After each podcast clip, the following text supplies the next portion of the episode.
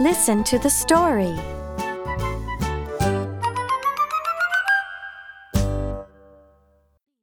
Nine.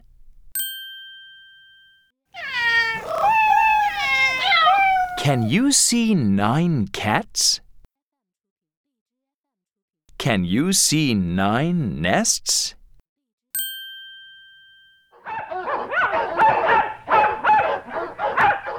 Can you see nine dogs? Can you see nine frogs?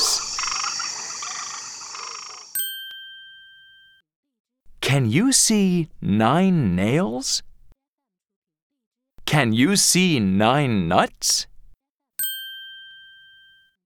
How many nines can you see?